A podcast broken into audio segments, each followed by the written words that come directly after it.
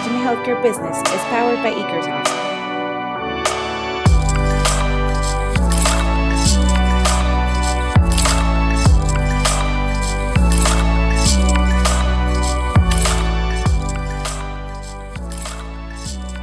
Hola, bienvenidos a todos. Eh, yo soy José Miguel Sainz, Head of Marketing de Ekersoft. Y quiero darles la bienvenida a nuestra segunda temporada del podcast que hemos eh, llamado Remind Healthcare Business. Como saben, es una comunidad impulsada por Ekersoft para que todos los jugadores de la industria de la salud u hospitalaria de Latinoamérica podamos tener un canal en el cual podamos compartir ideas. Hemos tenido a lo largo de un año diversos invitados, gente muy importante del sector hospitalario, de la industria de la salud, y en esta ocasión no perdemos esa costumbre. Tenemos con nosotros a una persona muy importante eh, de Argentina, eh, una de las personas que ha tenido una trayectoria increíble en temas eh, de salud. Hoy es el director general de PAMI. PAMI es la obra social más importante de Argentina, con 5 millones de afiliados, y nos platicará sobre PAMI. Él es Sergio Casinotti, y nos da muchísimo gusto que esté con nosotros en esta segunda temporada de Remind Healthcare Business. Eh, también está con nosotros, como otras veces, Jorge Camargo, quien es eh, cofundador y co-CEO de Ikersoft, y eh, también estará platicando con nosotros junto con Sergio. Va a ser una charla súper interesante y bienvenidos a todos. Les recuerdo que si les gusta el podcast y si han escuchado otros capítulos, por favor compartan en redes sociales. es muy importante para nosotros para que podamos seguir creciendo esta comunidad. Bienvenidos a todos y Muchas gracias por estar aquí. Comenzamos, eh, Sergio, bienvenido. Eh, es realmente, como lo dije, es un honor tenerte. Eh, nosotros comenzamos este podcast hace un año y jamás pensamos que íbamos a tener la, entrevistar a gente tan importante como tú. ya conversaremos, pero Siempre comenzamos con esta pregunta, Sergio, y ahorita, eh, además de la bienvenida, nos gusta tener esta pregunta porque nos, introduce un poco más a la persona. Eh, como argentino que eres, si estuviéramos hoy ahorita en, un asado, y es de mañana, son las 10 de la mañana en Buenos Aires, pero si estuviéramos, si estuviéramos en un asado y te preguntáramos, Sergio, ¿a qué te dedicas? ¿Tú qué contestarías? Bueno, Bienvenido, primero, gracias, gracias por la comunicación, por tenerme en cuenta, sos muy generoso con los conceptos. Eh, la, verdad que yo me he dedicado siempre a administrar instituciones de salud. ¿no? estuve la mitad de mi vida del lado de los prestadores, clínicas, sanatorios. Eh, creé una de las primeras empresas de emergencias que hubo aquí en Argentina en el año 84 y, y estos últimos años del lado de los financiadores, dirigiendo una obra social sindical durante 11 años como presidente muy grande aquí en Argentina, que es Unión Personal, la, la Unión del Personal Civil de la Nación. Cuando fue electa la gobernadora María Eugenia Vidal en la provincia de Buenos Aires, me convocó para hacerme cargo de la obra social de la provincia. Con ella estuve trabajando 14 meses y después, bueno, la gobernadora recibió un llamado del presidente donde él me convocaba a hacerme cargo del PAMI, la, la, organización que hoy me toca conducir desde hace 30 meses, y bueno, todo un, desafío porque una institución compleja, ¿no? Muy compleja. Bien. Eh, para poner en contexto también a las personas que nos escuchan, porque eh, esta eh, comunidad, como decía al principio, la verdad es que es de toda Latinoamérica, es muy peculiar o muy particular el término obras sociales. y para ponernos en contexto a, otros países, obras sociales podría ser en México, por ejemplo, es una aseguradora, en este caso PAMI, tú nos puedes explicar más, PAMI es una obra social o seguridad social eh, eh, para un cierto sector de la población, ¿cierto? ¿Cuál es ese sector, eh, Sergio? Claro, si, si uno tomara el concepto de seguridad social en general, el PAMI está incluido en ese concepto, representa el 20%, de, el 26% de la seguridad social en Argentina. ¿no? y nosotros agrupamos un segmento de muchísimo riesgo que son los jubilados y pensionados. Tenemos 5 millones de personas que darle cobertura en todo el país. Ustedes saben que Argentina es un país muy extenso, más de 2.700 millones de kilómetros cuadrados. ¿no? Entonces, 5 millones de personas distribuidas a lo largo de todo nuestro territorio, eh, donde solamente el 3,5% son menores de 19 años. Todos los demás son mayores, adultos, mayores de 60, 65 años, eh, realmente una población de, mucho riesgo con, donde hay mucha patología concentrada. Eh, realmente tenemos el, 20% de la población eh, que tiene más de seis patologías simultáneas, mira qué dato te estoy dando, y, y el 40% que tiene de dos a cinco patologías, de dos a cinco enfermedades simultáneas. Entonces, realmente es una población envejecida y, complicada en su estado de salud. Sí, es, yo creo que es el segmento de población más complejo, ¿no? O sea, hay muchísimos estudios que muestran cómo en el momento en que empiezas a ver más de un especialista, más de un cuidador, cuando empiezas a tener estas eh, enfermedades crónicas eh, que necesitas ver al geriatra con el neurólogo, con el cardiólogo, es cuando, cuando el cuidado de salud se vuelve verdaderamente complejo eh, y económicamente es bien, bien difícil controlar eso, ¿no? Claro, el, vos fíjate que realmente el, tema del envejecimiento hoy está preocupando a, todos los países. ¿no? Yo he tenido la posibilidad de estar en mayo en Naciones Unidas eh, en representación de Argentina y poder hacer una intervención eh, en la mesa de envejecimiento y realmente hay un, incremento terrible de, la conciencia de los países en, ocuparse de este tema. Eh, realmente antes se presentaban 8 o 9 trabajos por año, este último año se presentaron más de 30 trabajos. Realmente poblaciones que envejecen más eh, muy rápidamente en el caso de Latinoamérica, muy rápidamente. Y, encima, como yo digo siempre, sin haber pasado en el caso de Latinoamérica, nuestros países, periodos de enriquecimiento como quizás tuvieron los europeos, ¿no? Entonces acá tenés una población que envejece rápido, que se enferma mucho, que va a costar muchísimo y, países que no están en las mejores situaciones económicas. Claro, claro, claro, tal cual. Eh, Sergio, en, este tema de em, eh, que ya vamos más adentro en el tema eh, em, que hace PAMI y demás, eh, nosotros en este podcast siempre hemos hablado sobre innovación y es un tema que no queremos dejar pasar en esta ocasión también porque nos parece muy interesante teniendo esta perspectiva que nos dabas ya ahorita de, varias patologías, una PAMI que está enfocado a, una población mayor. ¿Cómo administrativamente, cuando tú te sentaste hace 30 meses en el, eh, eh, a cargo de, PAMI, cómo fue tu, eh, en ese momento, cómo visualizaste la innovación en PAMI? Y si... ¿Y qué tipo de innovación han hecho en PAMI? Si nos puedes comentar un poco sobre eso, sería bien interesante porque nosotros evidentemente antes hicimos alguna investigación y me parece bien interesante que podamos y que de viva voz tú nos puedas compartir. Sí, realmente acá cuando me tocó asumir hubo grandes sorpresas que nos llevamos con mi equipo. ¿no? les quiero contar algunos datos porque vale la pena para no cometer los mismos errores los que nos puedan estar escuchando. Eh, a mí me sorprendió mucho que siendo PAMI el quinto presupuesto de Argentina, representa un punto del PBI argentino, ¿sí? un punto del PBI, no tenía planeamiento estratégico. Cuando una empresa mediana, pequeña, tiene planeamiento estratégico, tiene objetivos, tiene tiempos, tiene cómo va a ser los fondos que va a necesitar en el futuro. Bueno, cuando yo asumo y, le pregunto a uno de las personas que estaba aquí, le digo, bueno, tráeme el planeamiento, no había. Bueno, o, sorpresa, complicada la cosa, ya arrancamos mal.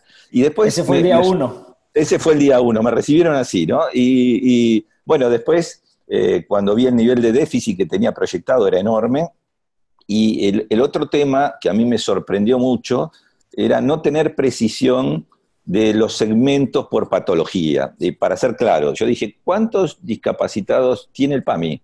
Eh, no me daban un número preciso. ¿Cuántos diabéticos? No me dan un número preciso. ¿Cuántos, ¿Cuántos pacientes oncológicos? Bueno, hoy sabemos que tenemos 650.000 diabéticos, 80.000 oncológicos que reciben eh, permanentemente medicación. Entonces, eh, todo ese trabajo hubo que, apuntalarlo con consolidar información, información que sirviera para el futuro, eh, que estuviera fácilmente disponible, que nos permitiera tomar decisiones. Y ahí se, hicieron un montón de medidas, algunas muy básicas, que, que nos escuchen otros países eh, va a decir, ¿cómo puede ser? ¿no? Pero, por ejemplo, acá los beneficiarios no tenían una credencial magnética de identificación, que es lo que nosotros eh, distribuimos a, 5 millones de personas. Entonces esa credencial que tiene un código Q, que tiene una banda magnética, cuando vas a hacerte una resonancia o una consulta o a la farmacia, pasa por el dispositivo y esa, esa consulta o ese consumo queda registrado en tiempo real. ¿no? Algo básico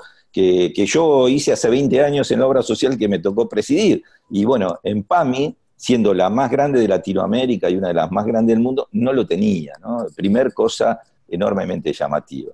Y después sí, eh, tratar de desarrollar eh, sistemas que nos dieran confiabilidad en el padrón, cosa que también es muy importante. Vos pensás que 5 millones de personas eh, y en este nivel de edades hay ingresos y hay fallecimientos. Entonces vos necesitas tener un padrón depurado en forma permanente. Antes se hacía cada 3, 4 meses, nosotros lo hacemos tres veces por semana, lunes, miércoles y viernes. Entonces, sabemos que cuando hay una contratación en base a algún sistema capitado o mixto, como tenemos nosotros, una capita mixta, eh, es muy importante que el padrón esté actualizado, porque si no, erogamos por pacientes que eh, ya fallecieron, por ejemplo, ¿no?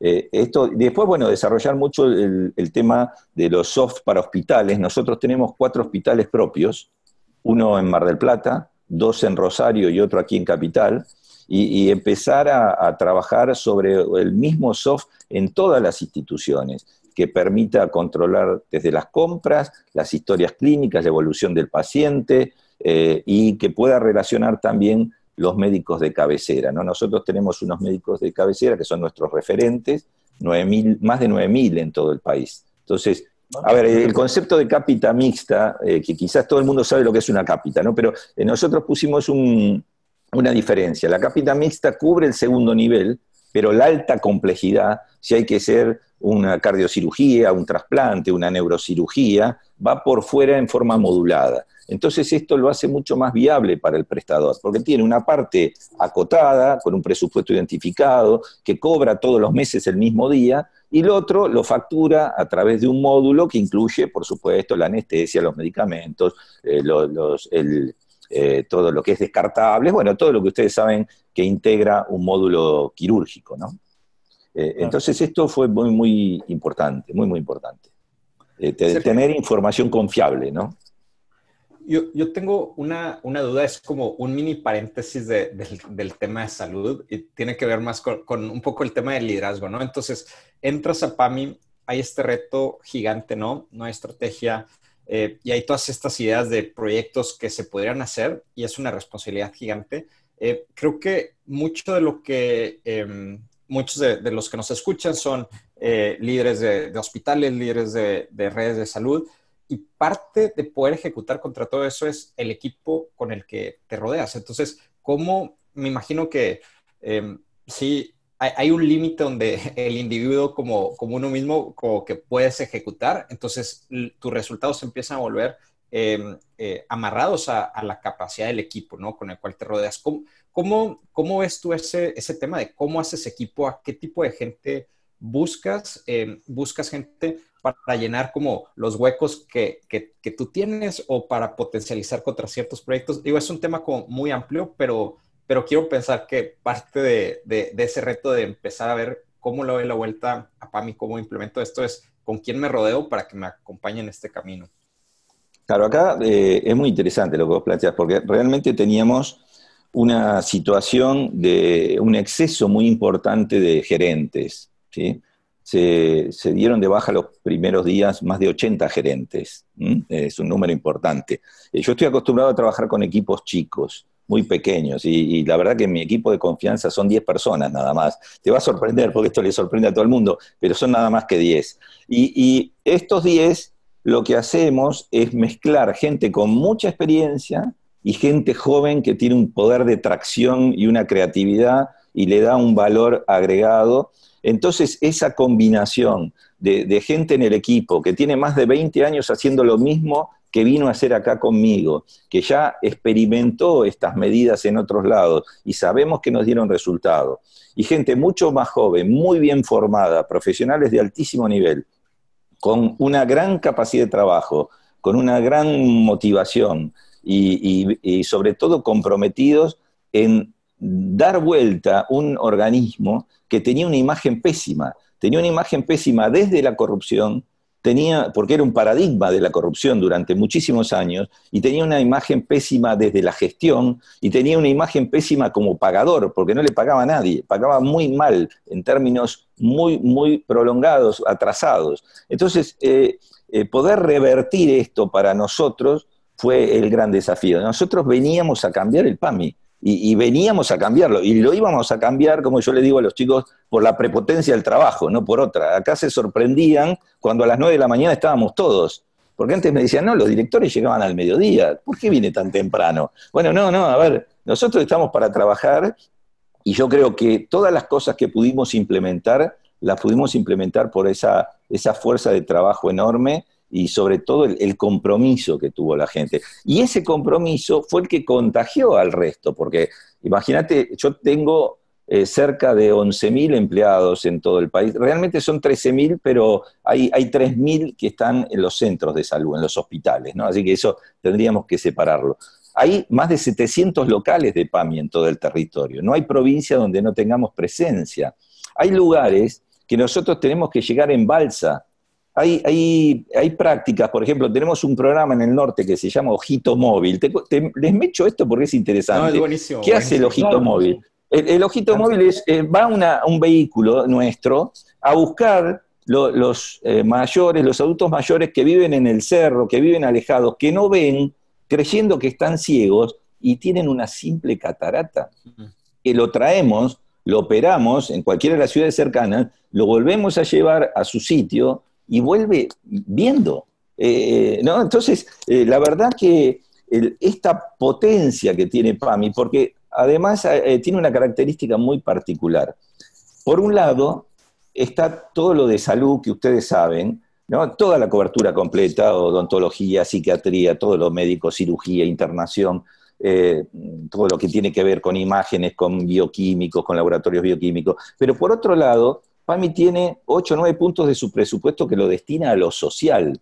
Mm. Y esto es la gran novedad, ¿no? Cuando a mí me toca dar alguna clase, como me ha tocado en Oxford o en Suiza o, en Harvard, todos les cuesta entender esto. Sobre todo, hay algo que les sorprende y, todo el mundo eh, me pregunta, ¿no? Cuando yo digo, entregamos 1.500 toneladas de leña en invierno. Entonces en Oxford me miraron como diciendo, está drogado. Eh, ¿Cómo va a entregar, cómo va a entregar 1.500 toneladas de leña? Entonces yo les explico, miren, hay gente que está muy alejada de los centros urbanos, que vive en el monte, que vive en el cerro, y hay que llegarle. E, ese señor mayor no puede agarrar el hacha o el machete y salir a trozar. Le tenemos que dar la leña trozada para que en la cocina económica, que, que es la que funciona con la leña, para que en la salamandra, para que su estufa, pueda calentarse, pueda bañarse con agua caliente y pueda cocinar. Entonces, ah. estos son los temas. Por otro lado, ponemos eh, termotanques solares, cocinas solares en la puna, ¿no? Eh, esto, pero es muy importante lo social. Nosotros distribuimos 600.000 bolsones de comidas con 8 o 9 productos para aquellos que están en una situación más vulnerable social. Y, y, eso no le va a dar de comer todo el mes, pero lo ayuda a poder resolver parte de su problema. Y cuando se entregan, esto es llamativo, yo no me quiero exceder con los tiempos, pero hay cosas que me apasionan, ¿no? Cuando llega ese bolsón de comida, vemos que la abuela abre el arroz y le dice a, su hija o a su nieto, eh, ponelo en la olla y empezar a cocinarlo. Entonces, esta es la realidad que tenemos en algunos lugares y es, es el compromiso de lo social con lo médico. No es limitarse únicamente a dar salud, ¿no? No, eso es, eso es buenísimo y la verdad, em, me ha tocado conocer de pocas organizaciones eh, que lo manejan así, pero hace muchísimo sentido. La otra organización que conozco que tiene una visión similar es Kaiser Permanente de, California, acá en Estados Unidos, que tiene ese tipo de estrategias similares donde la misión es sobre la comunidad y luego la salud es como una parte de eso, ¿no? Pero si tú te encargas que la comunidad esté bien, que, que, que esa parte de la sociedad esté bien, eh, te termina ayudando a todo lo demás, ¿no? Entonces es súper, súper interesante que, que, comparten, que comparten eso. Curiosamente. Ah, no, no, eh, yo decía que justamente el tema de, tener información también implica que uno llegue a la persona con necesidad y no a cualquiera, que era lo que pasaba antes en PAM. Antes eh, nosotros tenemos un millón, casi 200 mil personas que le damos medicamentos gratuitos, todos, no solo los de alto precio o alto costo, los especiales, le damos los ambulatorios. Pero esas personas son las que realmente están en un estado de vulnerabilidad. Hoy controlados, sabiendo que sí lo necesitan. Antes, gran parte de esos medicamentos iba gente que no lo necesitaba, que tenía propiedades, que tenía jubilaciones elevadas, eh, que tenía autos costosos o, tenía distintas situaciones. Entonces, es muy importante trabajar con la información, trabajar con los sistemas, porque en general, si ustedes miran, bueno, ¿a quién le damos estos bolsones de comida? Y tienen que coincidir con el millón doscientos que le damos también los medicamentos gratis, porque son los que están en situación de vulnerabilidad. No, no puede recibir los bolsones uno y los medicamentos otro. Ese cruce necesitas sistemas, necesitas confiabilidad en la información. Claro. Una, pregunta que, ya tenía como en mente, pero creo que es un, buen momento para, para, hacerla, ahorita que hablábamos y que se, se me ocurrió el tema de Kaiser Permanentes, una organización como, como PAMI, ¿no? Con el tamaño que tiene, em, ¿a quién voltea a ver como para, para obtener ideas de, de, qué, cómo innovar, qué hacer, para dónde van las cosas? El ejemplo es, nosotros de nuestro lado, Ikersoft, somos una empresa de software, ¿no? Entonces hay otras empresas de software que creo que lo han hecho muy bien, que me encanta leer los casos de estudio, qué están haciendo, qué sí les funcionó, porque tal vez si ya les funcionó, tal vez puedo, puedo agarrar un poco esas ideas, convertirlas a mi propia problemática implementarlas, ¿no? Está en los casos, claro, el, caso obvio de un Google, pero hay empresas hasta de tamaño más mediano que, nos gustan, que volteamos a ver de vez en cuando para ver qué están haciendo ahora, para ver eh, por dónde van las cosas. ¿Hay, ¿Hay ese tipo de casos o académicos eh, o otras organizaciones a nivel mundial donde Pami o, o, tú como Sergio volteas a ver eh, para decir, a ver, de aquí podemos agarrar un par de ideas eh, buenas que tal vez, claro, modificamos, implementamos en nuestro propio caso, pero ¿de dónde, de dónde sacar esa, esa innovación en, cuando se trata de, por afuera? Ya, nosotros siempre estamos muy, muy atentos a, lo que pasa en el resto de los países. Yo eh, estuve estudiando bastante el sistema inglés eh, estuve estudiando mucho el, modelo de gestión por resultados, lo, vi funcionar en Suiza y en otros lugares, y acá mi equipo sabía que si nosotros teníamos continuidad en la gestión, el próximo gran objetivo era ir a, un modelo de gestión por resultados, eh, donde eh, aquel que hace las prácticas muy bien y se destaca, termine cobrando, percibiendo valores mejores que aquel que no las hace tan bien. Y, el tema de Inglaterra con el manejo del primer nivel, a mí me parece realmente muy interesante, ¿no? Muy interesante. Em, eh, eh, y también vemos otros sistemas como el Medicare para saber qué cosas no tenemos que hacer. Eh, es igual, porque, claro. Porque, la verdad que hay que mirar tantos unos como otros, ¿no? Y, somos muy críticos con, nosotros mismos, No, no, no es que decimos que todo lo que hacemos está bien, hemos tomado algunas medidas que después las tuvimos que corregir, ¿no? Pero bueno, de pronto hubo algunas muy, muy importantes, como en el, área de medicamentos, que fueron revolucionarios para Argentina y que otros países lo están mirando eh, para tratar de, copiarlo, ¿no? El, tema de la compra directa. No sé si me puedo detener con esto. Ustedes me preguntan, ¿eh? Como no, no, buenísimo. Sí, por ahí iba, porque creo que empieza a llegar el nivel donde eh, se empiezan a acabar como los casos a dónde voltear a ver porque estás tan en la frontera de, lo que estás haciendo que, no hay mucho ya para dónde, para dónde voltear, ¿no? Entonces eso es súper interesante.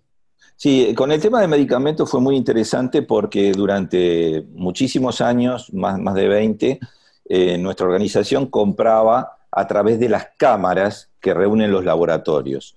Las cámaras que reúnen los laboratorios multinacionales o extranjeros y dos cámaras que reúnen los laboratorios nacionales. Em, entonces, nosotros veíamos como eh, eh, no, no, no, de la manera más correcta operar de esta forma. Yo quería tener contacto directo con los laboratorios y ir a una negociación uno a uno con cada, con cada uno de ellos, eh, sentarnos, tenerlos enfrente y ver qué producto podíamos conseguir mejores precios, qué producto de pronto podían tener algún inconveniente en sus costos. Bueno, esto fue un trabajo muy importante que se hizo porque, bueno, se eliminó la intermediación de las cámaras. Este grupo de cámaras eh, recibía el pago de PAMI, hoy el pago va a la farmacia directamente, a la farmacia, en forma directa. Eh, para que se den una idea, nosotros, eh, te voy a tirar dos datos, ¿no? tenemos 13.000 farmacias funcionando y tenemos entre 6 millones y 7 millones de recetas mensuales, ¿sí? Por mes. Fíjense el volumen. ustedes, para darle una comparación de lo que sucede aquí en Argentina, si yo hablo de una obra social sindical, que son aquellas por actividad, por ejemplo, la de comercio o la de los mecánicos, nosotros decimos que hay seis recetas por año por afiliado. Eso es lo que se calcula. En el caso de PAMI tenemos 22 recetas por año por afiliado. Miren cómo influye la edad de la población cuando eh, se trata de medicamentos, ¿no? Como pasa también con otros rubros, pero en medicamentos creo que es donde más impacta. En medicamentos representa entre 25 y 26 puntos de nuestro presupuesto mensual. muchos millones de pesos, muchísimos millones de pesos. Entonces, acá, bueno, un tema era el tener el contacto, vuelvo uno a uno con el laboratorio. El otro tema era que la fiscalización y todo ese sistema que controlaba los medicamentos lo manejaba la industria farmacéutica, no lo manejaba el PAMI. Mm. Entonces dejamos de trabajar con ese sistema, que era muy, muy bueno, pero era de ellos, y la información la recibían ellos, y realmente el sistema era bueno, Farmalin, y nosotros y empezamos a trabajar con el nuestro, que es Farmapami. Entonces hoy yo tengo la información más importante de medicamentos que tiene Argentina. Hoy sabemos el beneficiario en qué farmacia compra, a qué hora, qué médico le prescribió tal medicamento, cuánto representa ese medicamento dentro del portfolio de ese laboratorio o de esa patología, cuánto representa dentro de la totalidad del consumo de, PAMI. Entonces, hoy la verdad tenemos un nivel de información que nos permite gestionar de otra manera. Entonces, eh, por un lado era el pago, eh, el contacto directo con el laboratorio, el pago directo a la farmacia y gestionar el sistema que maneja todo el control de los 6 millones y medio o 7 millones de recetas mensuales. Eso fue muy, muy innovador eh, y nos permitió ahorros eh, importantísimos, importantísimos. Y el otro, el otro grupo eh, de medidas que fue también de un resultado increíble económico, fue algo que yo venía sosteniendo cuando trabajaba con la gobernadora de Buenos Aires, que decía que los organismos del Estado tienen que comprar en forma conjunta, no separada, no separada, conjunta. Entonces armábamos licitaciones que publicaba el Ministerio de Salud o la Secretaría de Salud hoy, y esas licitaciones comprábamos para distintos organismos.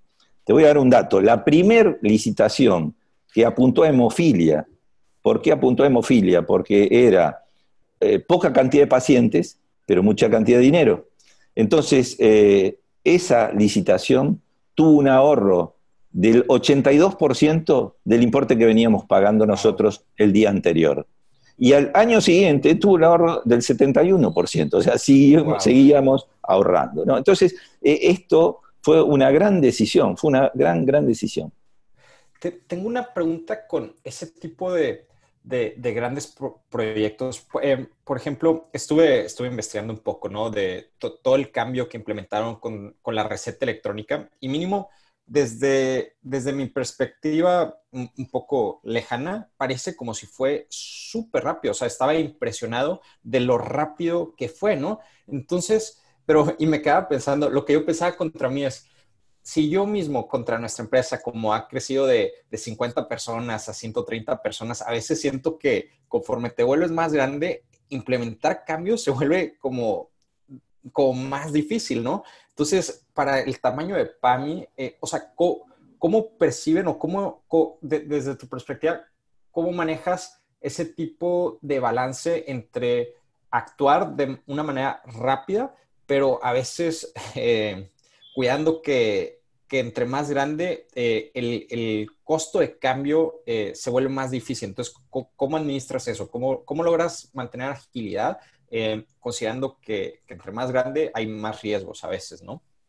Sí, eh, aparte en este tipo de organizaciones la, burocracia pesa demasiado, ¿no? Está muy enquistada, entonces los cambios no, se producen a veces con la celeridad que uno quiere. Pero realmente todo lo que tuvo que ver con la modernización, con los expedientes digitales, y en este caso con la, receta de firma digital, eh, sorprendió a todos. ¿no? Esto, te cuento una anécdota personal, pero un día iba en, en el vehículo con el presidente de la Nación y yo le comento que iba a hacer esto y cuándo lo íbamos a estar probando. Y la verdad faltaba poco. Y él me dijo, no vas a llegar, es imposible. Y yo le dije, en julio eh, la receta va a estar siendo probada. Y en julio la estábamos probando. Y cuando le avisé, bueno, él, realmente se puso muy contento, ¿no? Me dice, yo insistió, pensé que no, no lo ibas a poder hacer tan rápido. El, eh, el tema es así, ¿por qué era nuestro gran objetivo hacerlo rápido esto? En PAMI había una práctica que yo la considero de maltrato. Cuando un paciente iba al médico de cabecera y tenía que reponer medicamentos, el médico o la secretaria del médico, porque ni lo veía el médico al paciente, le decía, déjeme la receta en el buzón, en un buzón que tenían ahí determinado, y venga a retirarla dentro de siete días. Entonces nosotros decíamos, ¿cómo puede ser que gente que es mayor, que tiene dificultades de movilidad, tenga que volver a retirar una receta? Entonces, lo que tratamos de hacer es, bueno, empecemos a trabajar muy fuerte con la firma digital, todo el equipo, eh, la verdad, eh, le, encantó el proyecto porque era muy innovador, nadie lo tiene de esta forma en Argentina, y empezamos a probarlo y realmente está funcionando. Y ya hay muchos miles de, beneficiarios nuestros que retiran los medicamentos en la farmacia con el teléfono, ¿no? Parece ciencia ficción. Eh, para Argentina, pero lo retiran con el teléfono, con un número de receta. Y esto tomó tal importancia que en el resto del mercado los grandes financiadores y los grandes pepagos, los más grandes, eh, los más grandes de Argentina, eh, me dijeron, Sergio, si vos avanzás con esto, con la potencia que tiene PAMI, nosotros te acompañamos porque no lo hemos podido lograr y vamos a cambiar la forma de prescribir en todo el país. Y esto realmente nos llena de orgullo porque yo creo que la, la mayor herramienta que tiene PAMI es el, gran poder de fuego, ¿no? O sea, 5 millones de personas atrás, cuando vos le apuntaste a algo, vas para adelante, y es muy difícil decir, me quedo al margen de un mercado que representa el 40% del, consumo de medicamentos en Argentina, que eso es lo que representa el PAMI. Entonces, eh, es muy difícil que vos digas, no, no, yo me quedo al costado. ¿Y qué vas a perder? ¿El 40% del mercado? Eh, este es el tema, ¿no? Sí, no, es súper, súper, súper interesante eh, eso. Este, no, y una vez que ya una organización así se mueve una dirección, en realidad, o sea, abriste brecha, ¿no? Entonces se vuelve un catalizador para que tal vez toda una industria empiece a innovar y a cambiar, ¿no? Se, se empieza a volver el nuevo estándar, ¿no? Lo que como consumidor, como paciente, empiezas a, a esperar y a exigir, ¿no? Entonces eso también es súper interesante. Sí, sí, el, efecto dominó, como yo lo llamo a este tipo de, situaciones que podemos generar, es fantástico, ¿no? Porque la verdad, a mí el otro día estaba en Rosario inaugurando la guardia de un, de un hospital y el director de Rosario me decía, bueno, que era lo que menos me gustaba del PAMI y que era lo que más me gustaba. Y, y yo decía que lo que menos me gustaba era la demora en las licitaciones, ¿no? Y lo que más me gustaba era este poder de gran impacto en las medidas, en las políticas de salud que tenemos desde, este, desde esta organización. Porque al ser tantos millones de personas, lo que hagamos impacta en el resto del mercado, indefectiblemente impacta, y impacta rápido. Entonces, eh, por eso nuestra, nuestra obsesión en muchos casos, nuestro entusiasmo, nuestro apasionamiento, en decir, bueno, vamos, vamos, vamos para adelante con, con medidas nuevas, eh, y, todo un equipo que está muy comprometido con esto, ¿no? que, lo siente y, insisto, está convencido eh, de que, eh, y lo hemos demostrado, se podía manejar el PAMI de otra manera, con otro nivel de transparencia, con otro nivel de información. Después de nueve años, el año pasado, llegamos a un punto de equilibrio. tenía déficit, cuando yo asumí el déficit proyectado eran 15 mil millones de pesos, un déficit muy, muy grande. Era casi en ese momento un mes y medio de recaudación y había 8 mil millones de deudas de prestadores. Y bueno, y en, en, 15 meses lo pusimos en punto de equilibrio. ¿no? Eh, ahora, eh, bueno, este salto del dólar último no, nos complica un poco para este año, eh, pero bueno, no, no teníamos previsto que, que, el dólar iba a picar tanto. ¿no? Eh, Sergio, en, todo, eh, eh, la verdad es que está súper interesante todo, todo, esto que, estamos platicando y hay como muchas preguntas que surgen, pero me surgía una, puede ser incluso eh, no sé, eh, no, no, quisiera utilizar esta palabra, pero puede ser mi pregunta tonta, pero eh, está como mezclando la situación de PAMI en que son personas mayores, jubilados y demás, más el tema de innovación, un poco la receta electrónica y demás, y decía, bueno, estas personas que son mayores, que no son tan adeptas a la tecnología, yéndonos un poco al, terreno de la tecnología, ¿cómo, eh, ¿cómo adoptan un poco esta, eh, estas nuevas eh, políticas que por supuesto son como a beneficio y, a beneficio de ellos mismos? Pero quiero decir, hay un papel que juega, por ejemplo, los familiares, es decir, el nieto ayuda al, jubilado a meterse un portal de internet, a entender la receta electrónica.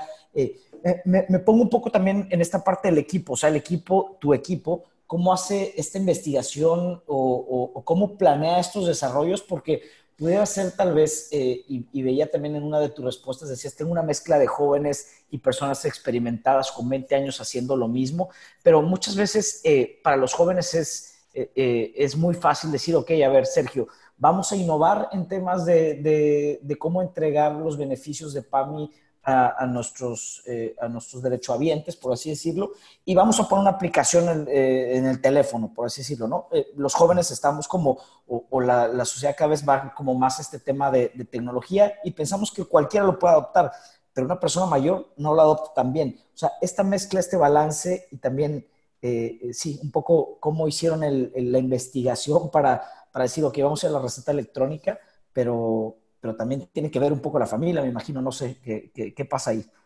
No, no, eh, a ver, ahí eh, es real que la importancia que puede tener el nieto o el hijo eh, cuando empieza la curva de aprendizaje de estos cambios, ¿no? También nosotros somos muy cuidadosos que cabalguen juntos en el mismo tiempo el modelo anterior con el nuevo modelo, porque si, si, si instaláramos un corte abrupto, indudablemente fracasaríamos, ¿no? Eh, hay que darle tiempo a la curva de aprendizaje, lo, que yo siempre insisto. Eh, ahora, a mí me sorprende eh, realmente la aceptación que hay de parte de nuestros mayores de, muchas medidas que tienen que ver con la tecnología. es sorprendente cuando en Facebook nosotros subimos videos que tienen que ver con la prevención, hay millones de visitas, millones. Entonces vos decís, pero ¿cómo? Eh, si es una población tan mayor. Pero la verdad que en Argentina, eh, si te jubilás con, 65 años, estás acostumbrado a usar la computadora. Indudablemente, el mayor de 80 va a tener dificultades. Nosotros, les cuento otro dato de color, hay 5.000 beneficiarios nuestros que tienen más de 100 años más de 100. Cuando cumplen 100 me mandan la foto festejando los cumpleaños. Tengo algunas acá en la oficina, si, tuviera cámara se las mostraría, ¿no? Pero, eh, bueno, indudablemente esos van a tener mayor dificultad con la tecnología, pero eh, los que están de, 70 y pico para abajo eh, usan las tablets, acá se han entregado cientos de miles de tablets, eh, ven, las noticias, ven, ven, están linkeados. Nosotros les mandamos, eh, por ejemplo, las informaciones cuando tienen que vacunarse contra la gripe o, el neumococo. O sea, realmente vamos interactuando mucho con esto pero jamás hacemos un corte abrupto, ¿sí? Siempre el, camino lo transcurrimos juntos con, la tecnología vieja y con la nueva, no sé si llamar la tecnología la vieja me parece muy, generoso, eh, digamos, pero, pero sí con la nueva, y, ahí en un momento desenganchamos el carro y nos quedamos con la nueva, ¿no? Pero eh, la verdad que la gente lo toma bien, no, no, lo, no, no hay una resistencia, una molestia. Eh, ellos ven que todas estas medidas son muy importantes. La renovación automática de medicamentos crónicos fue una medida que yo donde voy, yo recorro varios centros de jubilados, ahora les cuento que son los centros jubilados, eh, eh, yo recorro eh, varios centros y en todos me agradecen la renovación automática de medicamentos. Antes, cada dos meses, había que ir a renovar los medicamentos crónicos. Entonces, si vos hoy sabés ¿Quién consume el medicamento crónico? ¿Qué, medicamento consume? Y el padrón lo tenés actualizado. ¿Para qué lo vas a hacer ir cada dos veces? No vayas. ¿Entendés? Déjalo un año, salvo que su médico tratante le cambie el medicamento y ahí tendrá que ir. Bueno, y ahora hicimos lo mismo, renovación automática, con los anteojos, que es el segundo trámite en volumen que hacían en nuestros locales los jubilados. A partir del 1 de octubre no necesitan ir a nuestros locales a autorizar la compra de un anteojo. Cada dos años tienen el acceso. Entonces, estas medidas, ellos lo ven como un gran cambio, son muy festejadas porque dicen, qué bueno, no tengo que ir más. Antes iba yo en una fecha, mi marido iba en otra, y, capaz me costaba, tenía que ir en un automóvil o contratar un remiso, un taxi. Y bueno, eh, entonces la verdad termina, terminan sorprendidos y apoyando, ¿no? A mí me sorprende el, apoyo, el apoyo de todos ellos.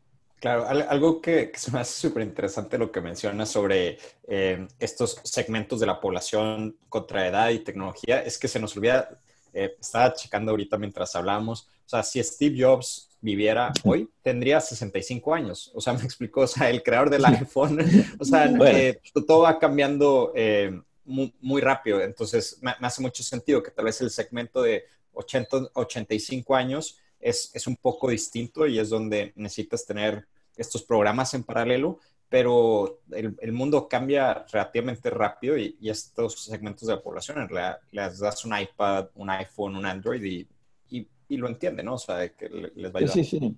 Mirá, yo te digo el caso concreto. Mi padre trabajó hasta los 80 años en una farmacia y por supuesto manejaba la computadora. Hoy tiene, cumplió hace muy poquito 86, hace dos fines de semana, y él maneja la computadora, 86.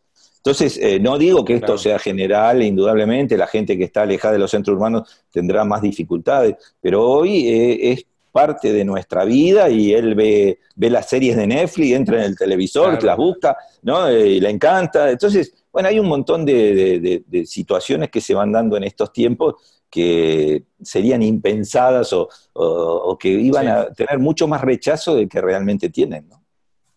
Te tocó hacerle el asado a tu viejo. Hace dos fines de semana festejaron seguramente con buen asado. Sí, sí, como corresponde, como corresponde. claro, claro, claro. Sergio, eh, un, tal vez un último tema, una última pregunta posiblemente, eh, eh, tal vez alejándonos un poco de lo que estábamos hablando, pero no quisiera dejar pasar la oportunidad de, ver tu punto de vista.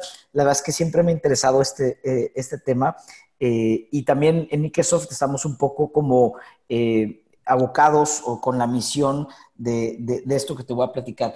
Eh, si vemos a nivel mundial, si nos alejamos un poco de PAMI, tal vez eh, en su modelo de negocio y un poco también del modelo argentino de, de salud, pero a nivel mundial hay como una, eh, una tendencia que la salud, al contrario, por ejemplo, la tecnología, que hay una inclusive se llama ley de Moore, este tema que te, que te voy a comentar, es la tecnología cada vez es más accesible, van bajando los costos. Eh, hay eh, una, una, teoría que, o una, una ley que establece que cada dos años y medio los chips duplican su, eh, su capacidad y eso hace que la tecnología sea, baje en términos de, de costos pero sucede totalmente lo contrario. O sea, si, si cruzáramos las curvas en el tema de acceso a la salud a nivel mundial, Estados Unidos, por ejemplo, un país con temas de salud súper complejos, o sea, si no tienes plata, eh, eh, terminas en la calle muriéndote, eh, posiblemente. Pero bueno, o sea, ¿cómo, cuál, ¿en qué momento se convirtió esto así? O sea, ¿por qué el mundo está hacia allá? Si podemos, sé que es demasiado profunda tal vez la respuesta, pero ¿cuál es tu opinión del tema en términos de cómo podríamos solucionarlo si tuviéramos una varita mágica y estuviéramos aquí como teniendo eh, eh, la solución mundial de acceso a la salud? Eh, sé que es, un tema súper profundo, pero no quería dejar pasar como, como tu opinión de, una persona, no todos los, todos los días podemos platicar con una persona como tú que está en, este tema, y quería saber esa, esa, opinión tuya sobre, sobre el problema y sobre la solución posible del problema a nivel mundial.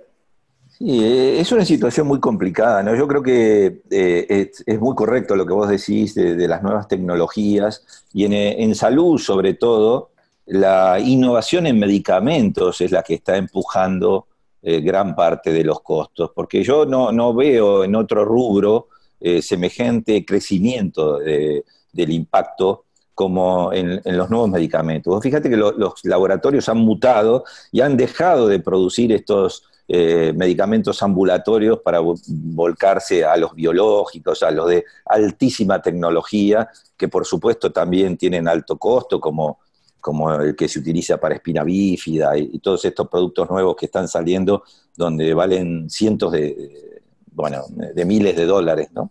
Entonces, eh, eh, yo creo que el, gran tema está ahí, porque, eh, a ver, la investigación tiene un costo, tiene un costo muy alto. Todas las etapas eh, que se utilizan eh, son necesarias para tener la tranquilidad de que el producto que compramos es eficiente, es eficaz, reúne todas las condiciones. Pero el tema es hasta dónde vamos a llegar. Yo creo que hay, serios problemas de financiamiento en todo el mundo, ¿no? Eh, no cualquiera puede tener el, el, tesoro del gobierno federal norteamericano para inyectarle la cantidad de miles de dólares que le pone un sistema que no es eficiente, porque todos lo, sabemos, ¿no? Yo eh, veía en el Medicare como muchos estados, Texas, por ejemplo, ni participa, o sea, eh, todo lo financia el, gobierno federal. Y cuando hay otros estados que sí participan porque tienden que el tema del envejecimiento eh, si apuntamos a, eso exclusivamente, va a seguir aumentando los costos. Entonces, eh, realmente, eh, a mí me parece que los estados van a tener que tomar algún tipo de intervención un poco más profunda, de analizar bien las estructuras de costos, porque me parece que, estamos disparados, estamos sobrevaluando eh, alguna, algún costo de innovación. Eh, y no hay mucho para recortar en otros, en otros rubros.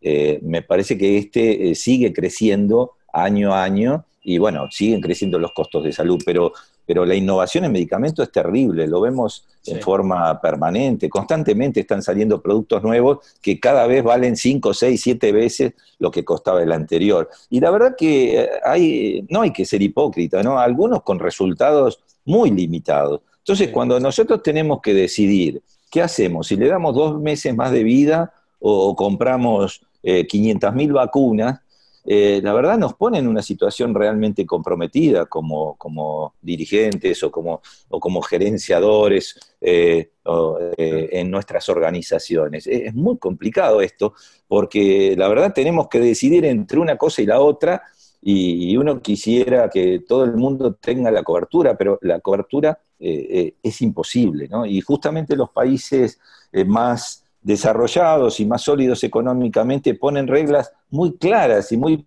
precisas de hasta dónde sí y hasta dónde no, como puede ser Inglaterra, como puede la Alemania, para poner algunos ejemplos.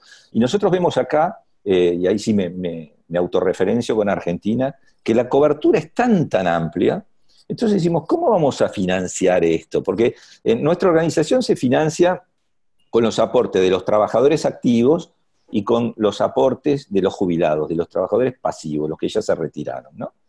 Y, vemos que 30, entiendo, ¿cierto? 70-30, exactamente. 70 viene por AFIP, que es quien recauda eh, todos los aportes de las empresas, y el 30 viene por ANSES, que es quien recauda los aportes de los jubilados.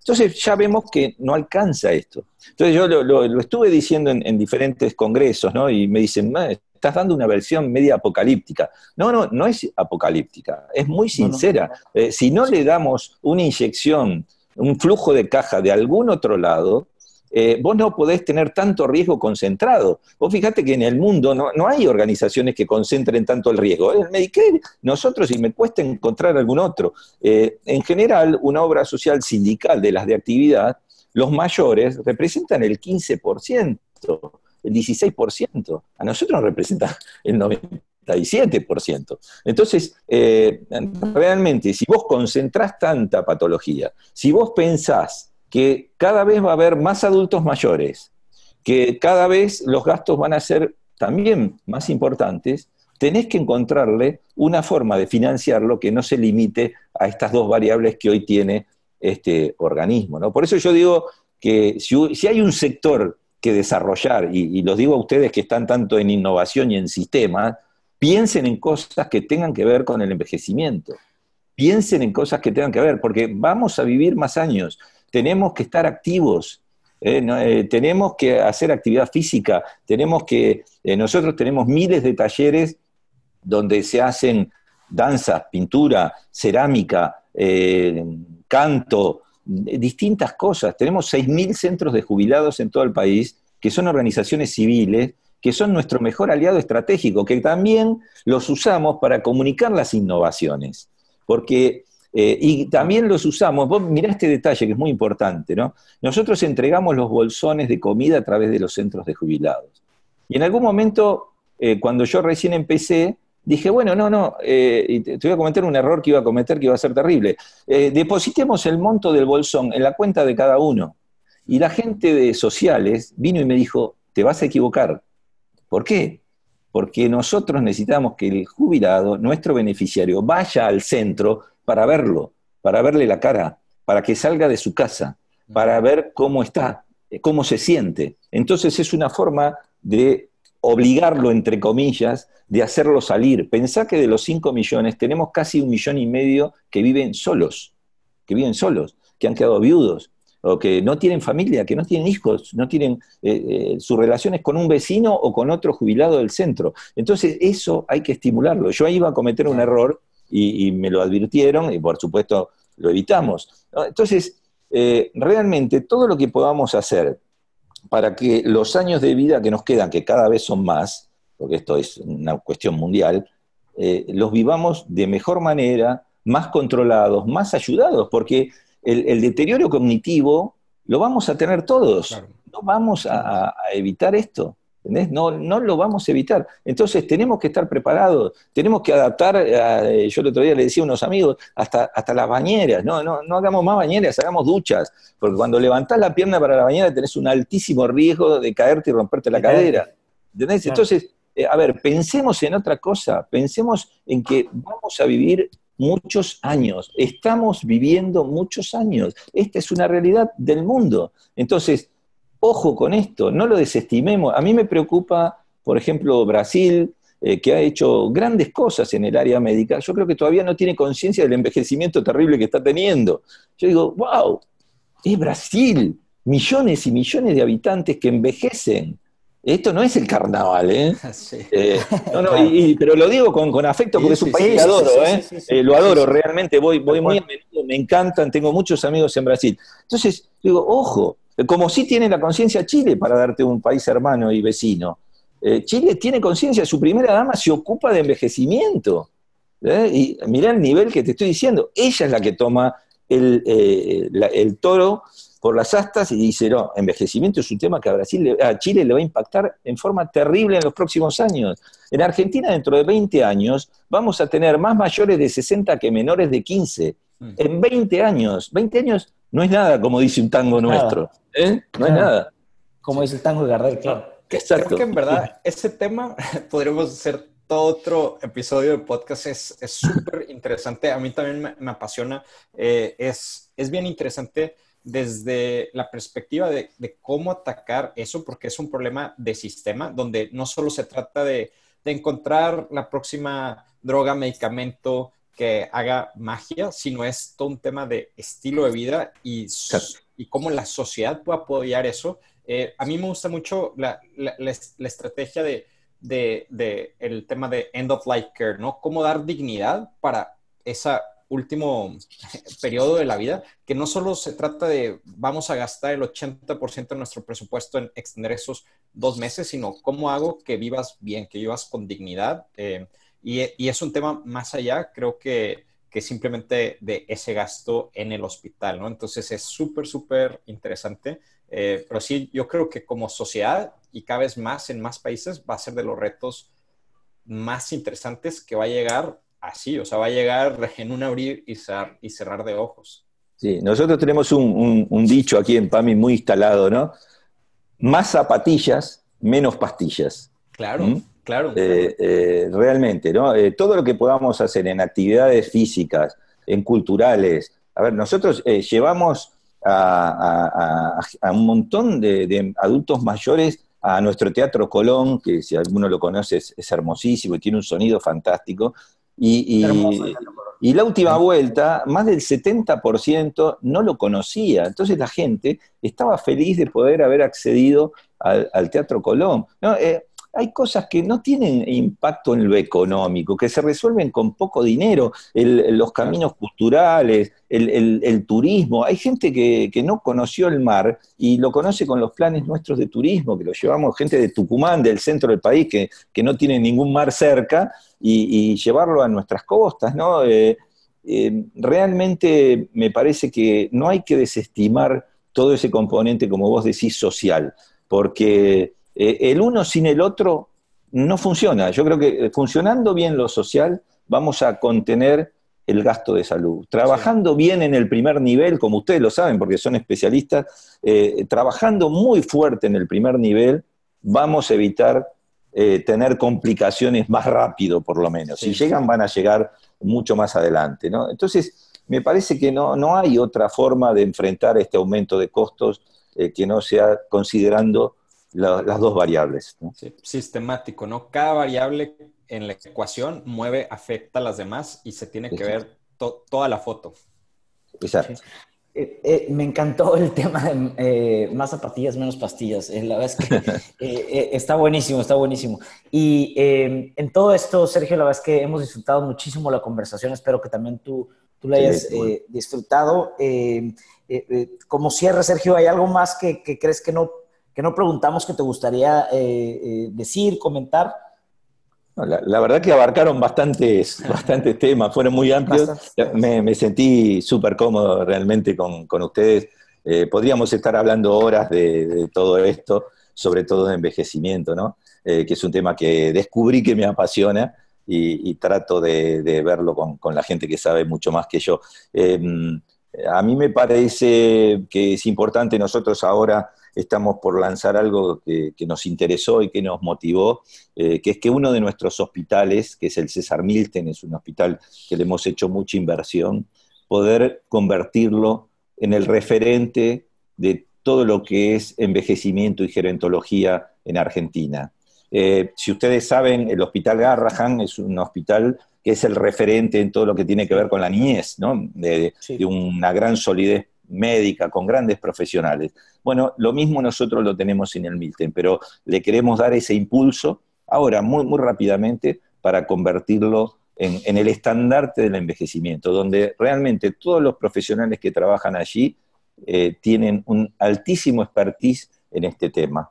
¿Eh? en, la geriatría, en la gerontología, en cuáles son las afecciones, las dolencias, todo lo que tiene que ver con la psiquiatría, con el Alzheimer, con todas estas cuestiones que nos van, que nos están pasando en este momento. ¿eh? A, mí me están pasando más rápido que ustedes porque son más jóvenes, eh, pero este deterioro lo, vamos a seguir teniendo de a poquitito porque así es la vida y todos queremos llegar lo, mejor posible al último día, ¿no? Disfrutándolo, escuchando música, bailando al que le gusta bailar, mirando una buena película o, lo que sea, o estando con amigos o tocando una guitarra o comiendo un asado si estás acá en Argentina. ¿eh? Claro, claro, claro. es un tema eh, eh, increíble. La verdad es que Jorge también, entre Jorge y yo hemos platicado de este tema en específico y tenemos puntos de vista distintos de este tema. Varias veces Jorge y yo lo hemos, y qué bueno que también lo platicamos contigo. Eh, eh, pero bueno, habrá ojalá posiblemente otra oportunidad para charlar más. y, bueno, Sergio, la verdad es que eh, yo quería decir esto, cuando contacté a tu equipo, tu equipo nos contactó, haya sido como haya sido, la verdad es que yo le decía a Agustina, que es parte de, tu equipo, y a Guido, que cuando platiqué con ellos, transmitían mucho esta, esta motivación y este eh, si lo puedo llamar como, eh, como pasión por lo que hacen. Y lo confirmo contigo. La verdad es que me parece que eh, en, nuestra trayectoria nosotros hablamos con, no, no, no, con personas tan importantes como tú, pero hablamos con, con directores de hospitales todos los días, hablamos con, con, ayer tuvimos precisamente una conversación bastante interesante con, con Enrique Álvarez, que eh, fue director del Hospital Italiano de La Plata, ahora está rescatando el Hospital Español aquí en Buenos Aires, y conversamos con estas cosas, pero eh, creo que lo que este podcast, como decía al principio, une mucho este tema de pasión por lo que hacemos. Entonces, eh, y lo único que queremos hacer es compartirlo. Y creo que en tu equipo, lo quiero decir tal cual, en tu equipo yo sentí eso, hoy en esta conversación sentí también de tu parte esta pasión y la verdad es que si puedo felicitar por eso, me encantaría hacerlo porque están haciendo algo importante donde posiblemente no se tendría, te, te pudieras sentar en el escritorio, tu equipo se pudiera sentar en sus escritorios y no hacer mucho porque, eh, porque nada, podría seguir PAMI y nadie voltaría a ver PAMI, pero lo que hacen es bastante eh, eh, plausible y pues nada, muchas felicidades, Sergio. Bueno, no, gracias, sos muy generoso con los conceptos. La verdad que, que sí, la, la pasión no, nos mueve a, a todos nosotros. realmente tratamos de, dar lo máximo todo el tiempo eh, para que nuestros mayores estén mejor. Esto eh, es algo que lo tenemos muy internalizado, muy, muy internalizado. Nosotros tenemos muy claro cuál es nuestro objetivo. Nuestro objetivo es defender a los mayores. Con las herramientas que tenemos, quisiéramos hacer mucho más, hay, limitantes económicas que, te exige la, situación. Yo, eh, para, para, cerrarte, cuando durante muchos años escribí poesía. Tengo acá a Agustina y a, Guido que ni saben esto. Eh, y, ah, hace unos cuantos años había escrito eh, en un poema un verso que decía, gracias a la pasión, nada es pecado. Entonces, eh, yo creo que, la forma de, vida, del estilo nuestro, es, es, ser muy, muy apasionados y disfrutar lo que estamos haciendo, a pesar de todos los inconvenientes que se nos presentan todos los días. Y sabemos que mucha gente eh, capaz no le podemos llegar de la manera que quisiéramos, pero eh, hemos dado un cambio importante, entregando muchísimos más, eh, todo lo que tiene que ver órtesis, cinco, seis veces más por año de lo que se entregaba antes, tres veces más prótesis de lo que se entregaba, ya realmente y habiendo gastado mucho menos, cosa muy llamativa. Así que bueno, la verdad que les agradezco la oportunidad de, de, charlar con ustedes, que ha sido encantador y y que, bueno, ojalá nos escuche mucha gente, ¿no? Muchísimas gracias, Sergio. En verdad apreciamos tu tiempo, eh, compartir todas estas, estas, estas ideas y creo que a nuestra comunidad eh, les va a ayudar muchísimo, que eso se trata, ¿no? De cómo todos ir aprendiendo juntos. Entonces, muchas gracias de nuevo. Fue súper, súper, disfruté yo también mucho la conversación. Pues, gracias. Muchísimas gracias, Sergio, de nuevo. y gracias a todos gracias a todos los que nos escucharon. Por favor, compartan en redes sociales eh, para que esta comunidad eh, de, salud y de tomadores de decisiones en salud eh, pueda ir creciendo. Muchísimas gracias y listo.